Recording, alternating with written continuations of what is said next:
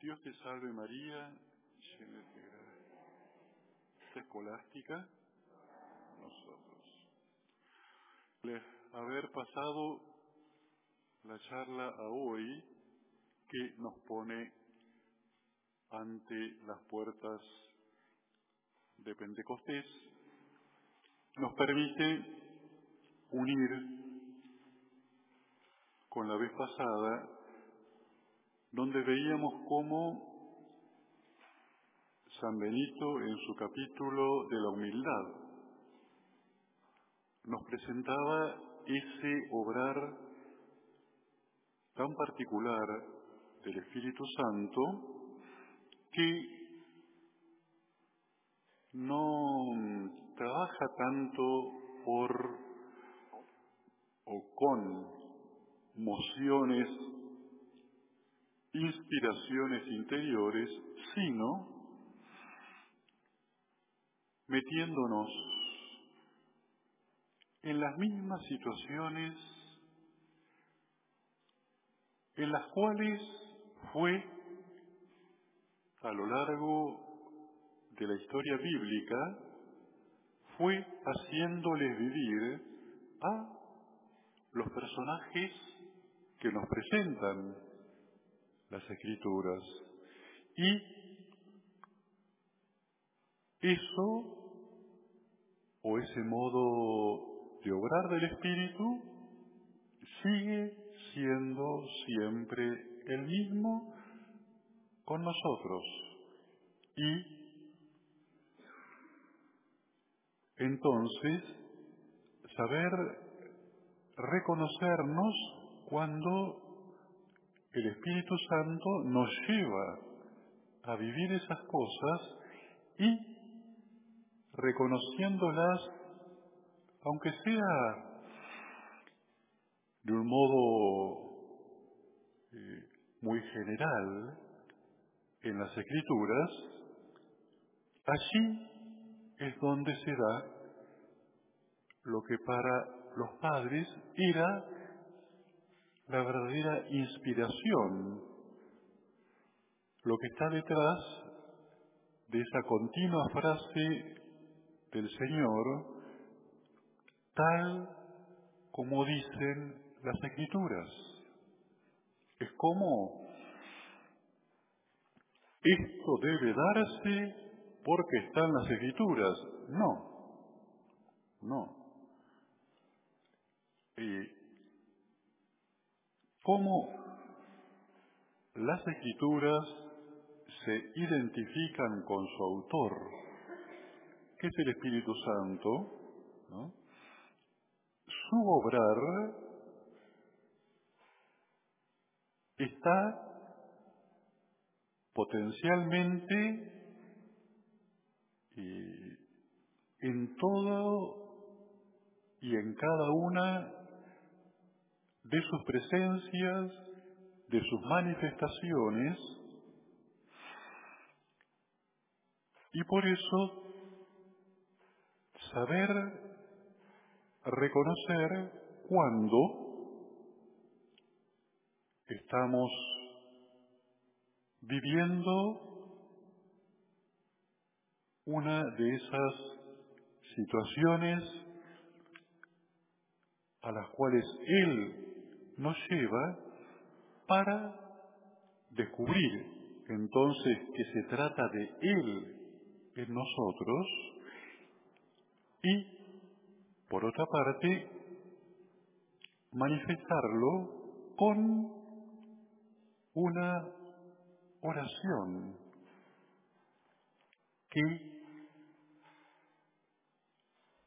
transforma, consagra esa realidad que deja de ser, como cada grado de la humildad de la regla, deja de ser hasta una situación desgraciada. El noveno grado es que el monje esté contento con todo lo que le mandan vil y despreciable, Claro, ya las palabras, esto me hace acordar a una parábola de Cristo.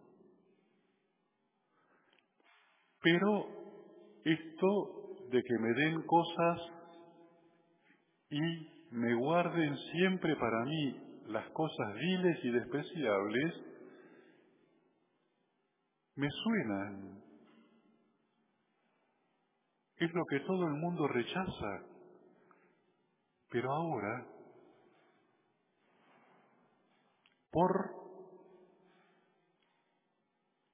la identificación de los sucesos, sé que es la obra del Espíritu Santo y por lo tanto verla ahora con los ojos de la fe y transformarla con una breve plegaria. Siempre la plegaria es la que configura la santidad de aquello que estamos viviendo o estamos haciendo. Si esto lo pasamos al otro plano del obrar del Espíritu Santo, los sacramentos, se trata de cosas, pan, vino, agua, óleo, son eh, realidades elementales de la vida sobre las cuales se realiza la oración que los consagra en cuerpo, sangre, agua bautismal, óleo santo, es la plegaria la que transforma, la que consagra,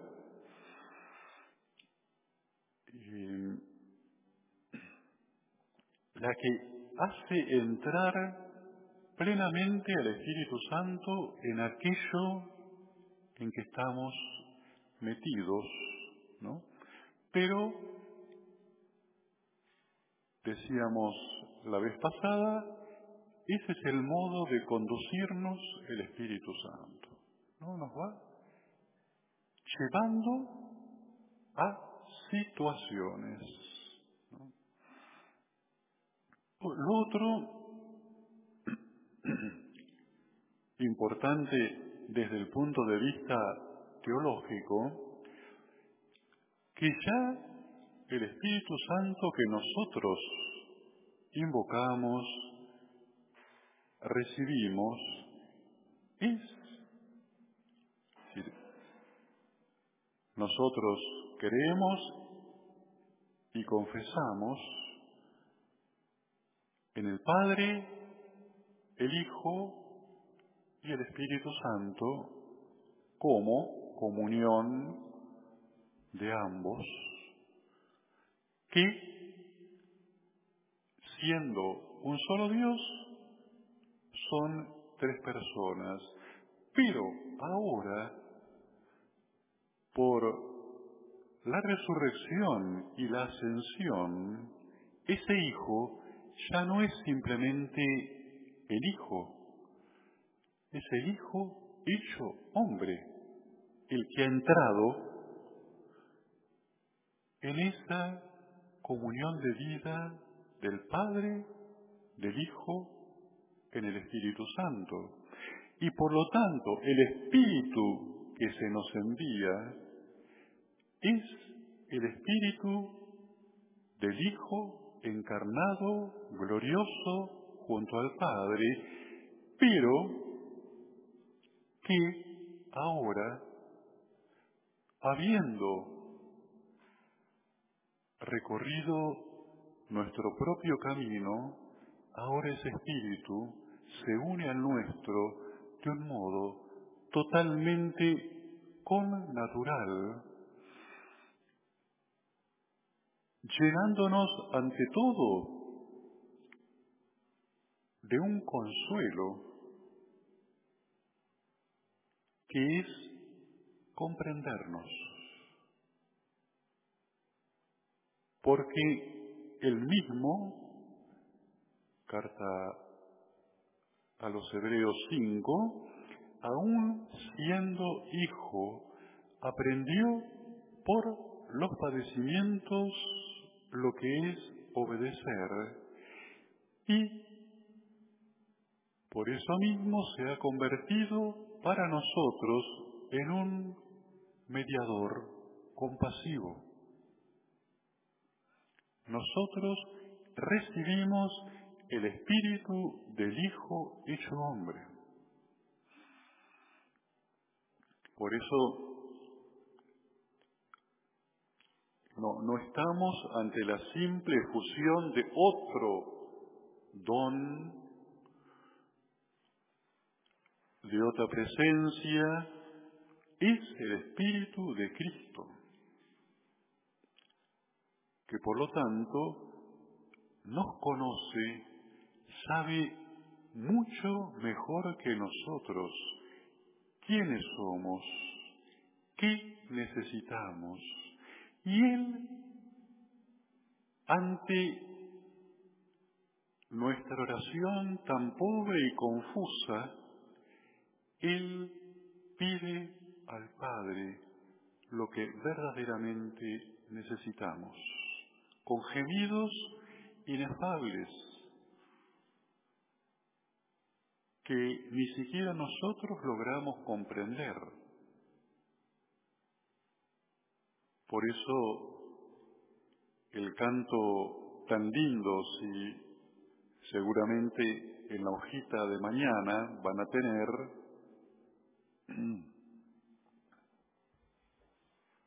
el canto que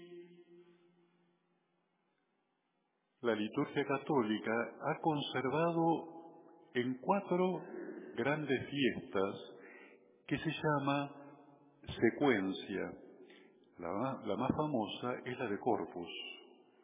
Laudación salvatorem, lauda ducem el pastorem, in imnis et canticis, quantum potesam tantum ergo sacramentum termina, ¿no? A ver, a ver, a ver. De las tantas melodías que se le da, esta no. El, la conclusión conocida de la secuencia de corpus es esta. Ece panis angelorum, factum civus viatorum, que Palestrina, estos grandes barrocos, transformaron en obras eh, sublimes. Bueno, la secuencia de mañana de Pentecostés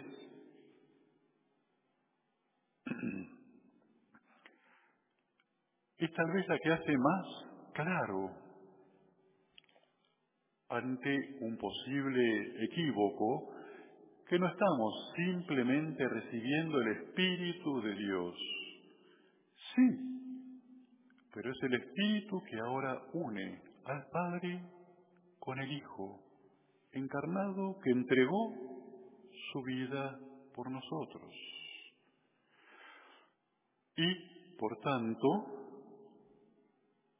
sus palabras hacia el Padre y hacia nosotros ahora están revestidas de la gran experiencia de haber conocido como nosotros lo que significa obedecer.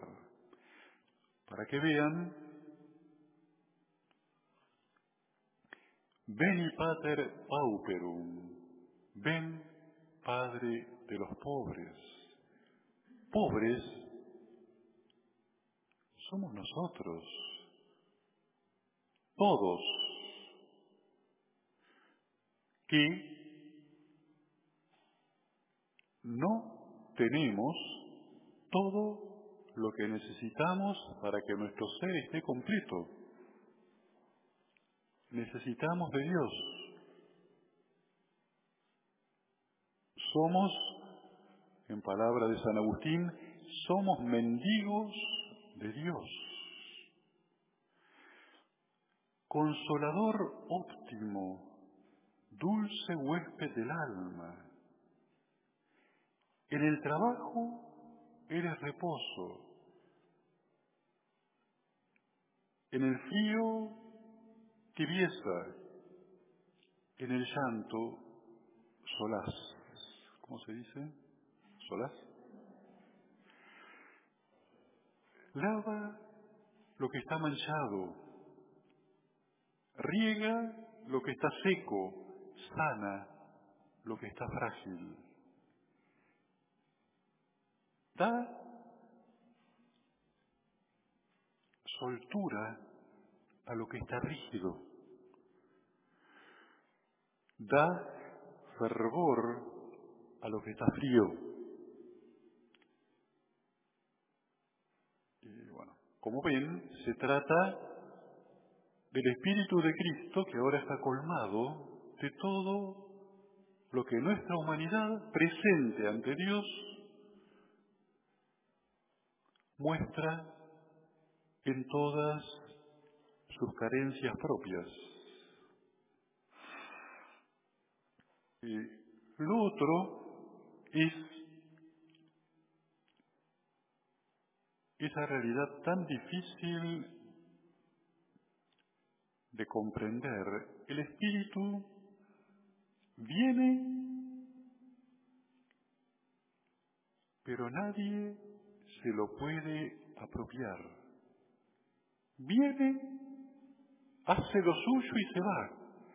Espera ser llamado para venir. Ven, Espíritu Santo. En cambio, nosotros decimos por el bautismo Cristo, el bautismo no se borra. Por la comunión, por la confesión, pero siempre el Espíritu es aquel que como en el cantar aparece y se va. Explicaciones teológicas. En primer lugar, todos lo corroboramos, nuestras vidas espirituales no son rectilíneas, no son rectilíneas en cuanto que vamos pasando, como canta este canto, por momentos de fervor, desolación, sentirnos llenos, sentirnos vacíos, sentirnos potentes, sentirnos sin fuerzas, sentirnos fríos, todo eso Él lo conoce. Es más, tal vez es gracias a eso que el Espíritu viene en cada momento trayendo aquello que hace falta en ese momento. Y uno diría, ¿por qué no te quedas? Quédate con nosotros, Señor. Nuestro corazón arde cuando nos comentan las escrituras y partes el pan, pero no. No, porque el mismo Espíritu al tocar también nos muestra, entre otras cosas, que nosotros ya no somos más de acá. Y por eso en la gran tradición mística de la Iglesia, pero que ahora tuvimos un último gran testimonio en las cartas de Teresa de Calcuta, vivía en la aridez, vivía en la noche. Son frutos del Espíritu Santo que nadie los quiere. Pero Él trae la noche y una luz, aridez y fervor.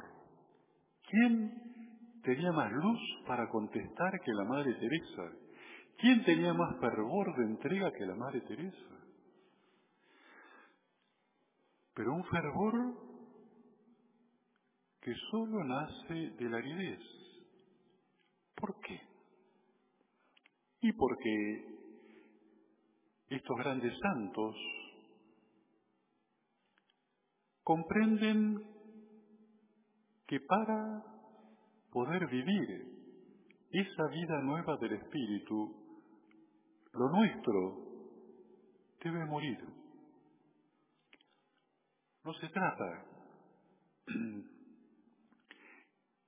simplemente de mejorar, de cambiar, superar, no. Como Pablo, ya no soy yo. Pablo fue para el Nuevo Testamento el que más insistió en que el dinamismo de nuestra vida es siempre morir y resucitar, no emparchar odres viejos, no. Pero él mismo sabía que era como un vaso de arcilla que llevaba dentro el Espíritu Santo.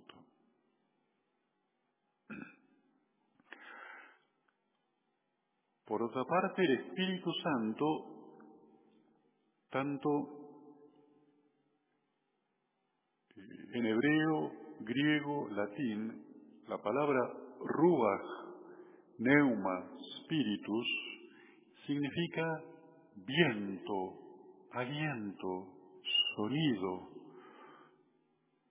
exhalación. Cristo expiró en la cruz entregando su espíritu a nosotros.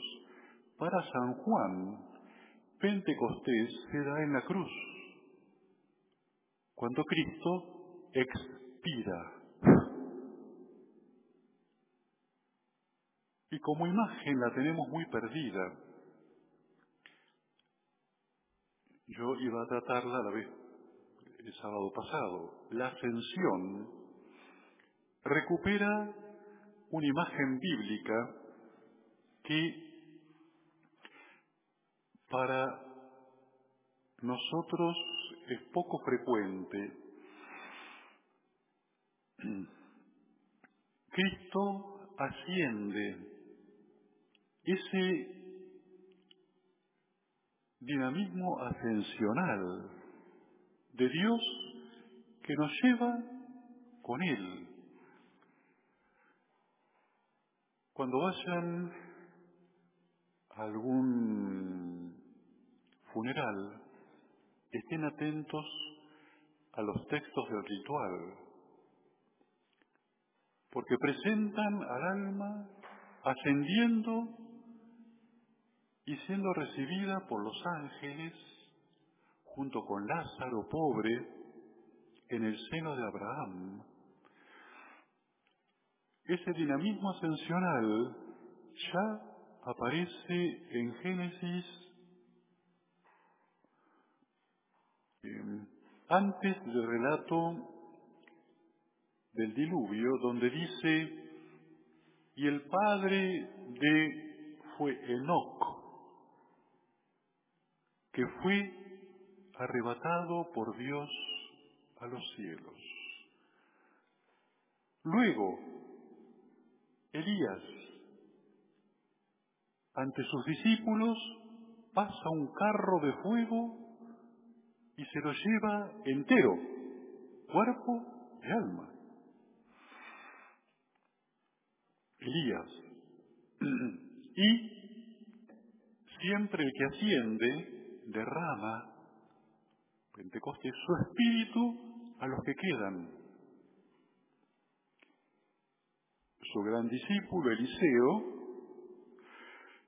el relato es conmovedor, ve que se va en el carro de fuego su maestro y dice, Padre mío, Padre mío, carro y auriga de Israel, y cae la capa de Elías.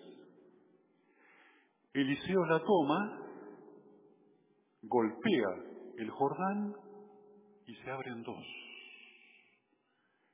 Está presente el Espíritu. Bueno, siguiente gran ascensión, Cristo asciende y derrama su espíritu en nosotros. ¿Cuál es la ascensión siguiente que ustedes recuerdan? La asunción de María es llevada también en cuerpo y alma y en la iconografía oriental, los iconos presentan que también María derrama algo, cae, no recuerdo, se ve que asciende y cae su cinto o su manto, no me acuerdo, es el cinto de María para Juan, el bautista que estaba con ella. Bueno, pero eh, lo más importante de esta imagen es que Dios no es un Dios estático. Dios en los cielos anda moviéndose en su carro de fuego, que son los serafines, y produce ese viento que es el espíritu, y que colma, llena esta tierra como relata el Génesis. Al principio, Génesis 1.1, al principio el Espíritu de Dios sobrevolaba sobre toda la tierra.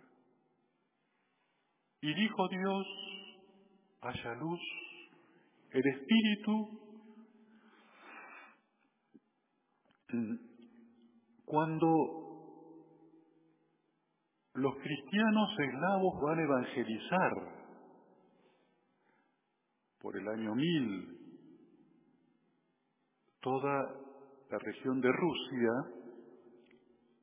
como ellos tienen esos vientos monstruosos en Siberia, los pueblos que habitaban allí tenían el dios del viento. Y los cristianos les dicen, es el carro de Dios. Por eso ellos tienen mucha más afinidad con esta imagen de Dios. Salmo 67. Los carros de Dios son miles y miles. Dios marcha del Sinaí al santuario en su carro. Y su viento va tocando todo. Repito, es el mundo de imágenes que maneja la fiesta de Pentecostés y la otra es la plenitud de todo. El Espíritu Santo colma todo, llena todo y va restaurando estas cosas que fuimos viendo, nuestra pobreza, nuestro desconsuelo, nuestra fatiga, porque no olvidemos, Pentecostés es la primavera del hemisferio norte. Era la fiesta de las primeras cosechas. Por eso, en los Hechos de los Apóstoles 2, estaban en esa fiesta cuando bajó el Espíritu Santo y, como fiesta campestre, había mucho vino y los judíos pensaban que los apóstoles estaban borrachos porque empezaron a hablar en lenguas. Pero es la fiesta de la plenitud donde uno de sus signos es la alegría. La alegría del Espíritu Santo colma todo. Y esa confusión en la gente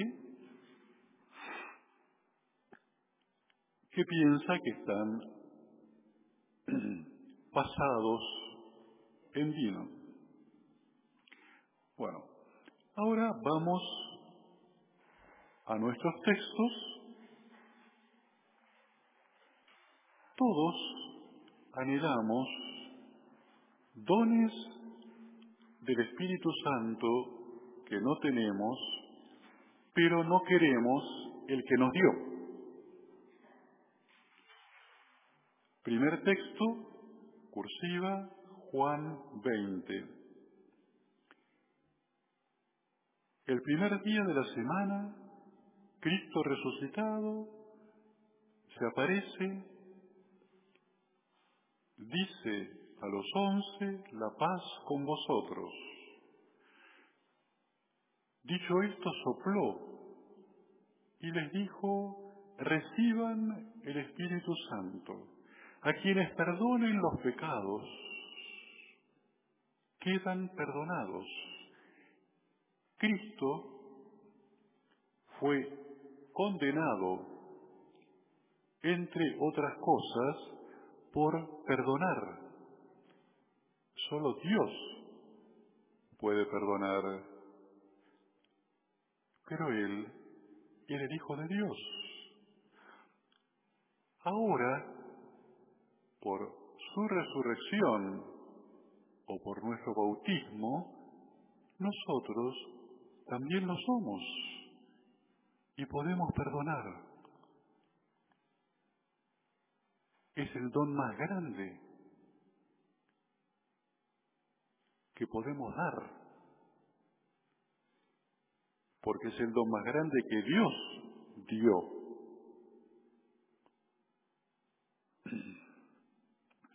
Pero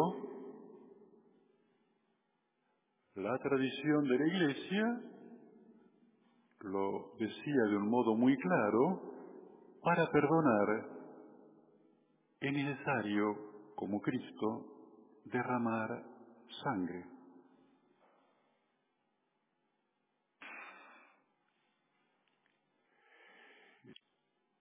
Es más, no solo para perdonar, sino incluso nos cuesta reconocer que hemos sido perdonados. Pero, curiosamente, como también lo veíamos la semana pasada, la vez pasada, el Espíritu Santo viene cuando perdonamos. ni antes ni después.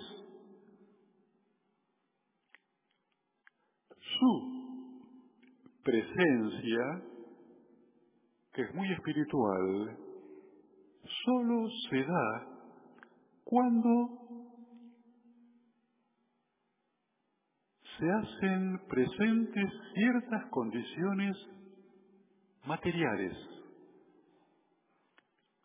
porque es la gran ley de la encarnación.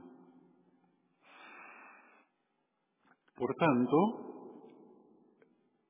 se hace presente cuando perdonamos. No se trata de que está y yo puedo perdonar, no, solo se hace presente cuando perdono.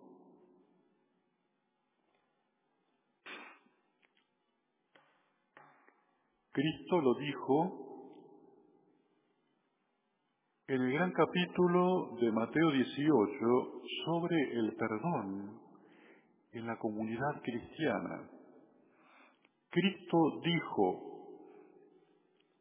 perdonen, Pedro se le acerca y le pregunta cuántas veces, siete. Y Cristo termina diciendo, donde dos o tres estén reunidos en mi nombre para perdonar, yo estaré en medio de ellos.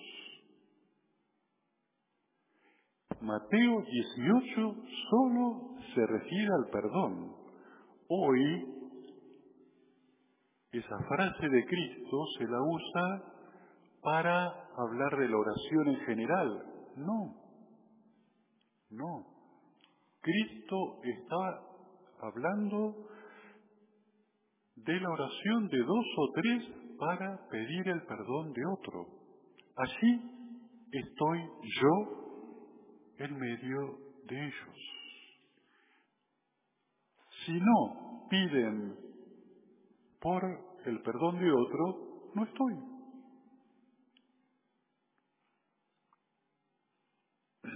Las dos. ¿Por qué? Nosotros en el sacramento de la penitencia pedimos ser perdonados. Y ahí viene. Pero, otra vez, a través de un representante. Siempre está esa presencia del Espíritu Santo que se da por la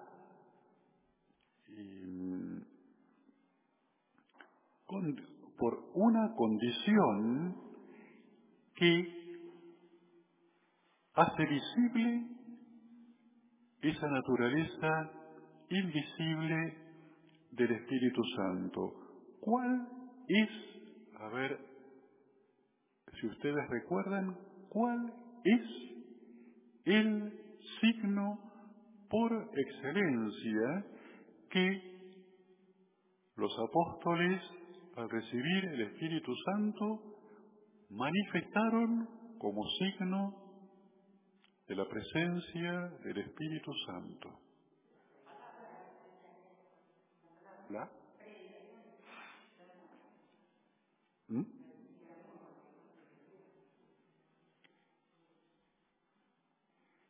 también las respuestas, pero siempre falta el punto concreto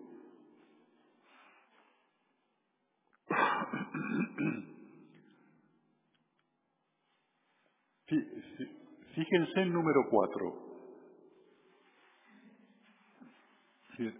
Todos los creyentes estaban de acuerdo y tenían todo en común.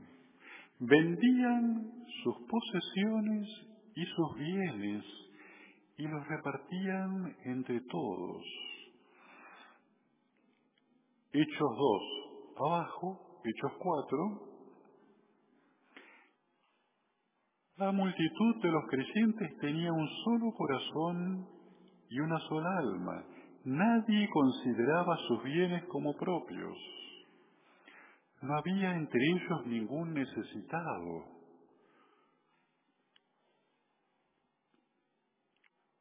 El Espíritu Santo es la comunión del Padre con el Hijo y su efecto primero es poner en comunión a los que están separados, a tal punto que ya no son muchos corazones, es uno solo. El sagrado corazón del cuerpo único de Cristo que es la iglesia. Pero todo esto es muy espiritual. Se tiene que mostrar por la puesta en común de los bienes. Y eso no se refiere solamente a los apóstoles o a los monjes, a cualquier cristiano. Poner en común, aunque sea por una semana, hasta en la vida de un matrimonio, ¿para qué hablar entre los hijos que sean capaces de poner en común algo.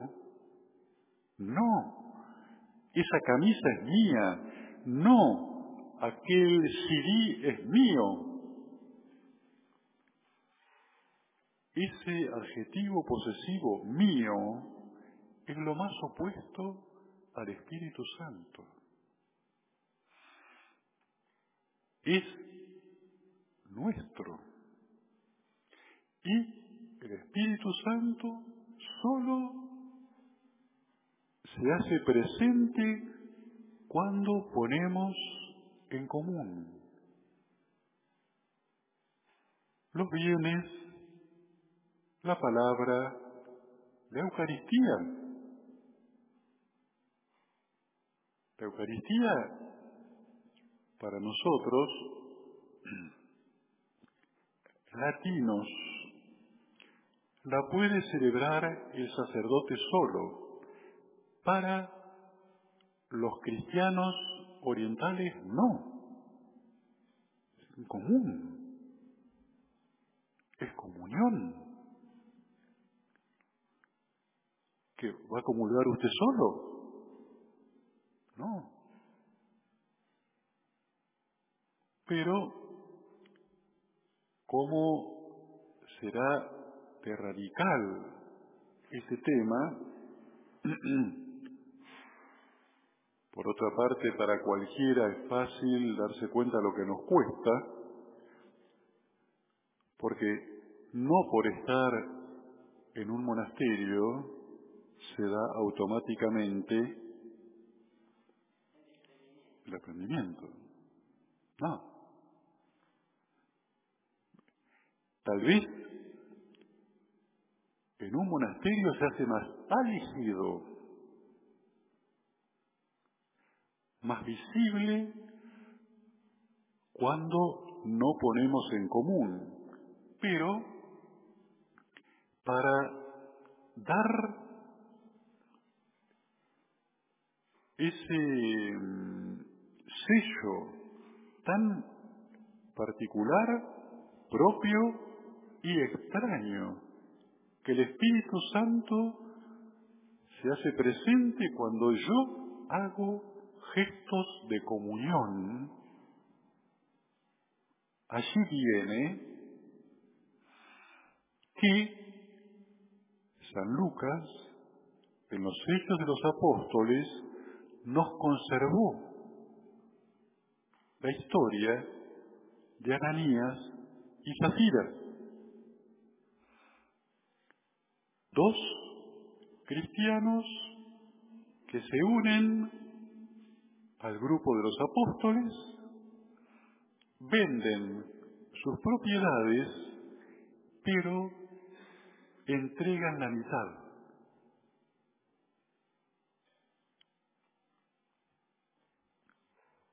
Pedro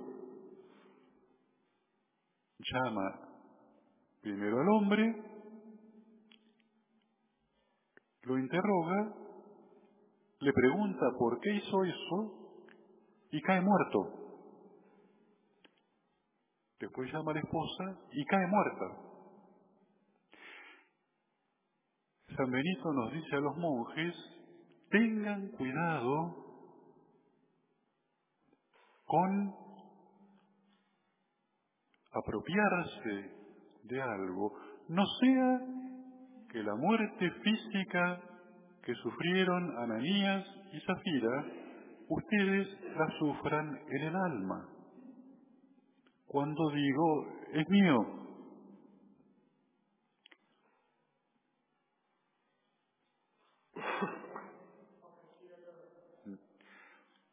en la tradición monástica y por cómo lo conserva un San Benito, no. Hechos de los Apóstoles, capítulo 5. ¿Por qué? Porque es verdad. Es lo más difícil. Piensen en los titulares del diario de esta semana. Las medidas, se cierra la frontera de tal país, se rompe la alianza de París, sé, sé, sé, sé, porque lo mío, lo mío, lo mío. Por eso, detrás de Pentecostés está el gran relato de la construcción de la torre de Babel, que es otra cara de lo mismo. En Babel se reúnen todos los hombres para construir una torre que llegue hasta el cielo y todos en común vino Dios y la tiró por tierra. Pero ¿cómo? Una vez que nos pusimos en común a hacer algo, resulta que Dios lo tira para que no nos desilusionemos. El Señor sabe que no podemos construir nada en común sin Él, sin el Espíritu Santo. Por eso, la comunión de lenguas de Babel para hacer la torre, dejando a Dios de lado, duró pocos meses.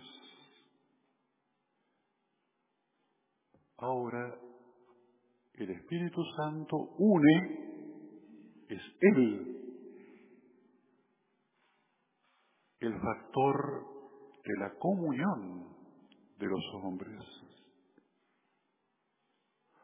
Y, como decía otra vez, la comunión siempre termina reflejándose en la invocación, en la oración, pidiendo que sea Él.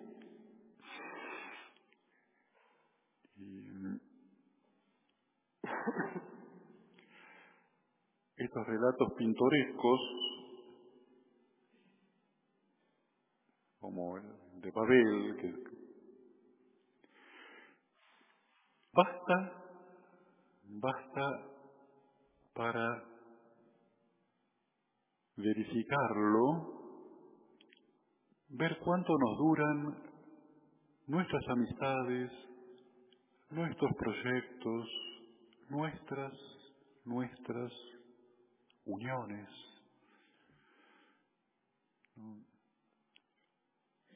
de cualquier naturaleza, ¿no? Se quiebran y se caen. Es el anhelo del corazón más grande que llevamos porque fuimos hechos a imagen y semejanza de Dios.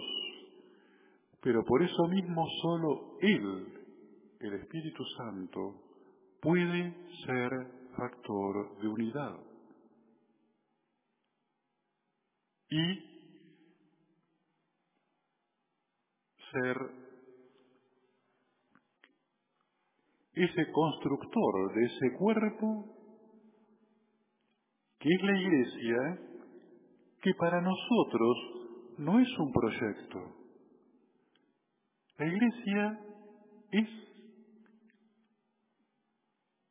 la recapitulación que ha hecho Cristo por su resurrección de todas las cosas, de todos los hombres y de todo lo del cielo y lo de la tierra. A nosotros nos toca el secundar esa obra, esa gran reconstrucción que se ha realizado en Cristo de lo que el hombre había perdido, la ruptura entre nosotros, cuyo paradigma es apenas producida la caída de Adán y Eva, ¿qué es lo primero que pasa? Se empiezan a echar la culpa. Y Adán rompe, ya no la llama más mi mujer, sino la mujer que tú me diste.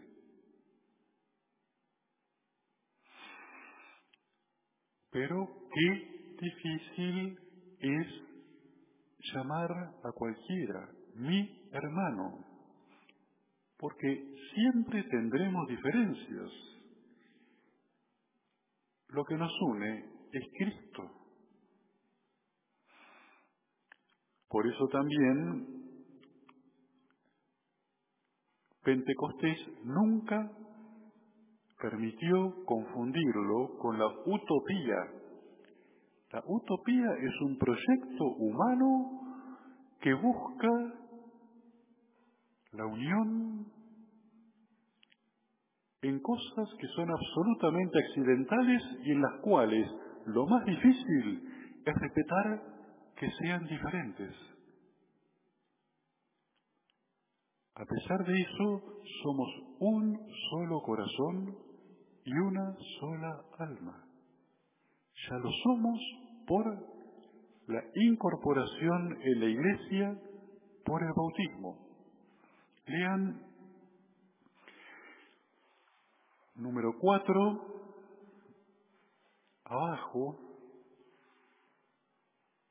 en cursiva, un texto de Corbón. El Espíritu Santo nos vivifica al poner en comunión.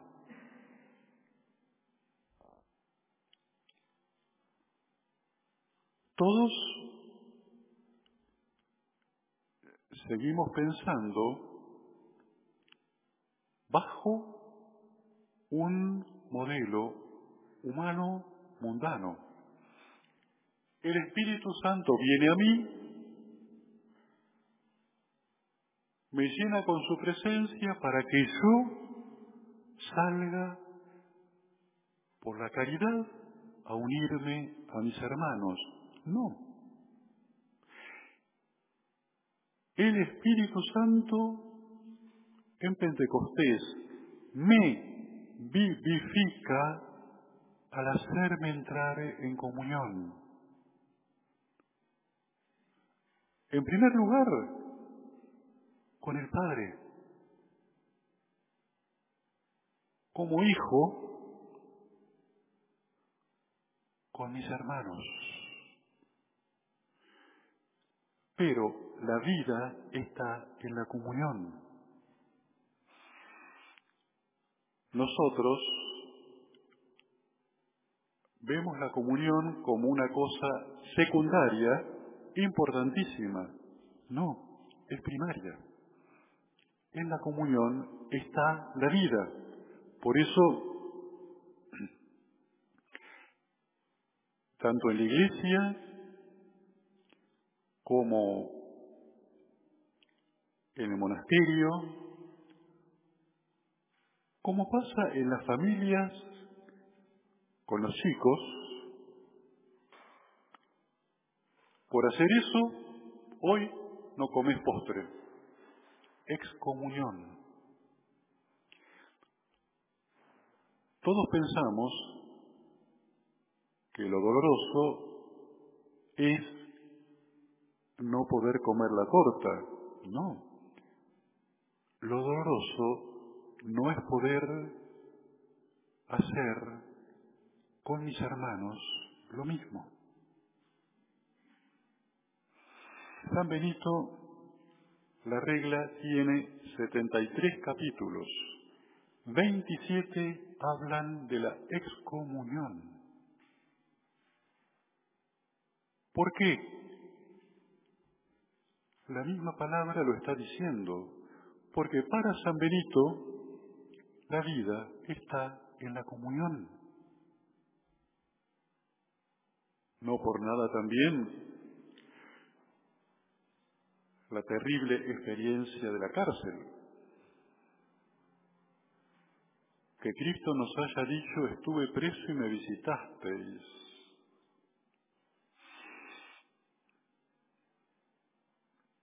Es la experiencia más cercana a estar muerto.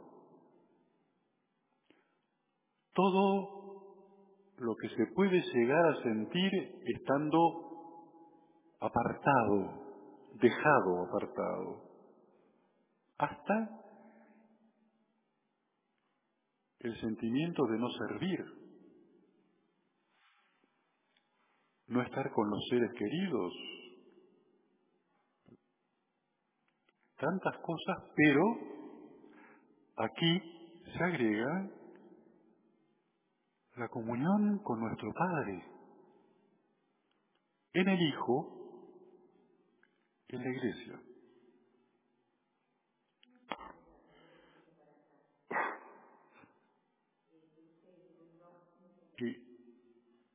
Allí es donde entra en juego la gran realidad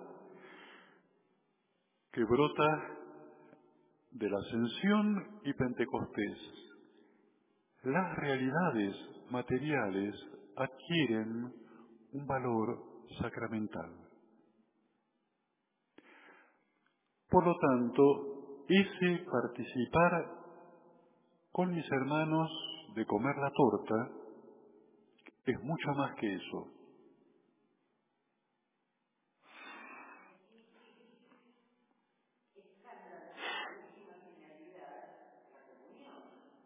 ¿Y cuál es el modo más perfecto de comunión suya conmigo? Ser santos. La santidad es la comunión más perfecta, aunque yo no conozca a los cristianos de Rusia. Cristo, yéndose junto al Padre, sienta a la derecha del Padre nuestra frágil humanidad y por su total cercanía al Padre, Cristo pasa a ser más cercano que nunca a nosotros.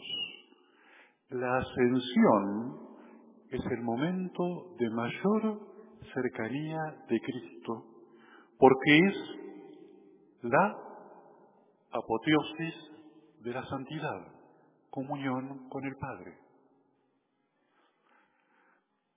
Por eso esto nos lleva a reformular,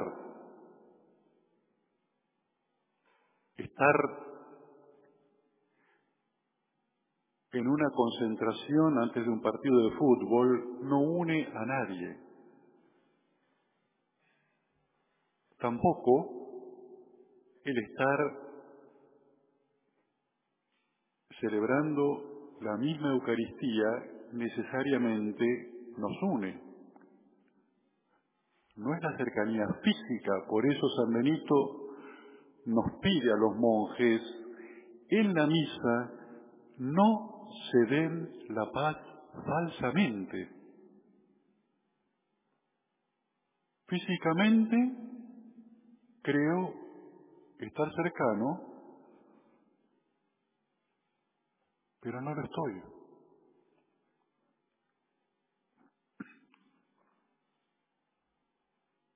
Y una última reflexión de cómo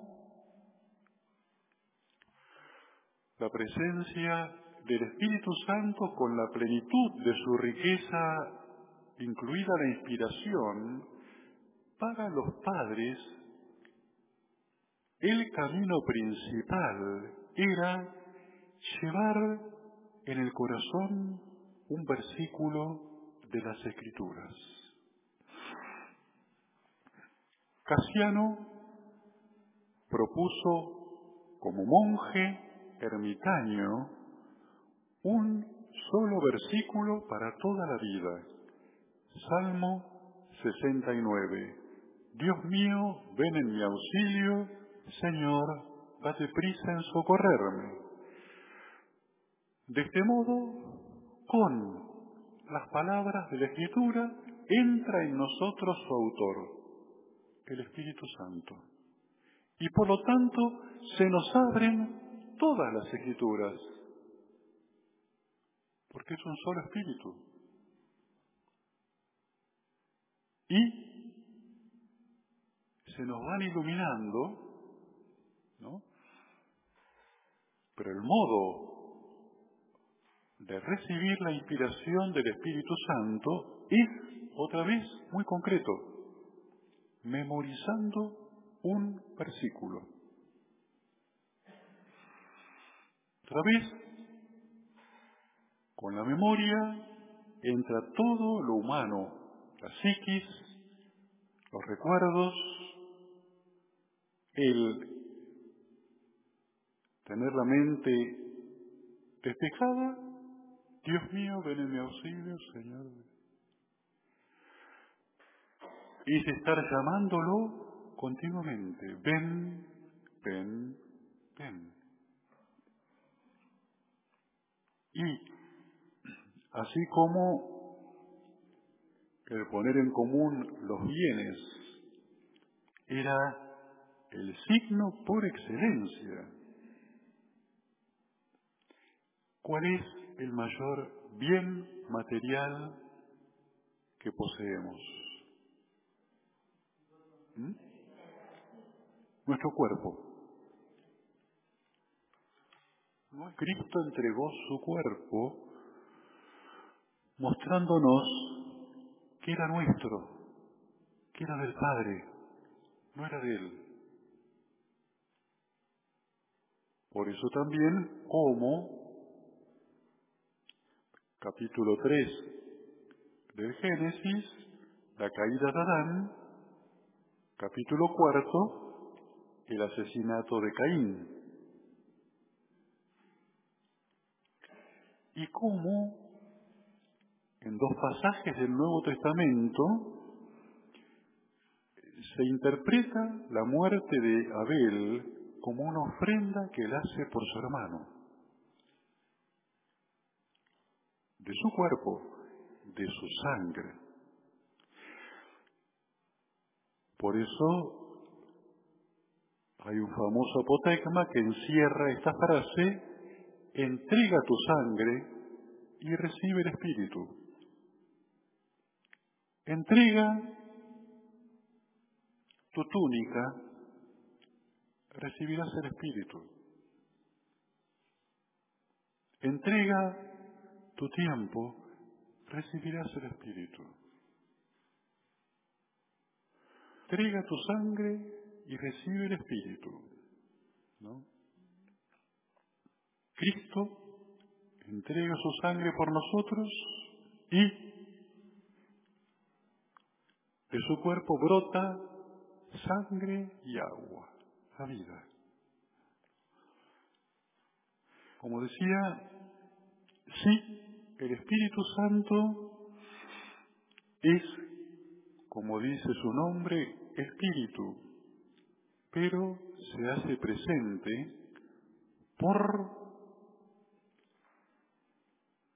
todas aquellas realidades de nuestra humanidad que con la encarnación y resurrección de Cristo adquirieron ahora un valor divino. Sacramento. Y, curiosamente, cómo solo a través de esas realidades pensemos cuando nos piden algo, solo a través de esas renuncias, entregas generosas, Dios logra transformar lo más profundo de nuestro corazón, con gestos que son materiales.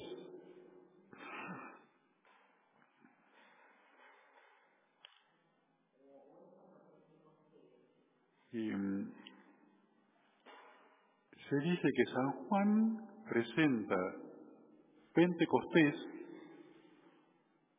en la expiración de la cruz, de Cristo en la cruz, y en la lanzada, donde, para mostrar la vida que ahora encierra el cuerpo, de un cuerpo ya muerto, brota la vida. Sangre y agua. ¿No? Si nuestra humanidad recibe en el misterio pascual muerte, resurrección, ascensión, Pentecostés, nuestra humanidad o más concretamente nuestro cuerpo, adquiere una plenitud que jamás lograremos imaginar. Pero ese cuerpo está sentado a la derecha del Padre. Como también toda esta preocupación ecológica del Papa o de la Iglesia no es por la ecología, es por esa transformación, como la describe principalmente San Pablo, de toda la naturaleza en la resurrección de Cristo. Por eso, ¿cómo nos comportemos con ella revela nuestro comportamiento con Dios. Por eso San Benito dice, los monjes cuiden todas las cosas del monasterio como vasos sagrados del altar. Si yo ando tirando las cosas, ya no revelan un simple descuido material, ahora revelan algo más, mucho más. Es la presencia de Dios en todas las cosas. Gloria al Padre, al Hijo y al Espíritu Santo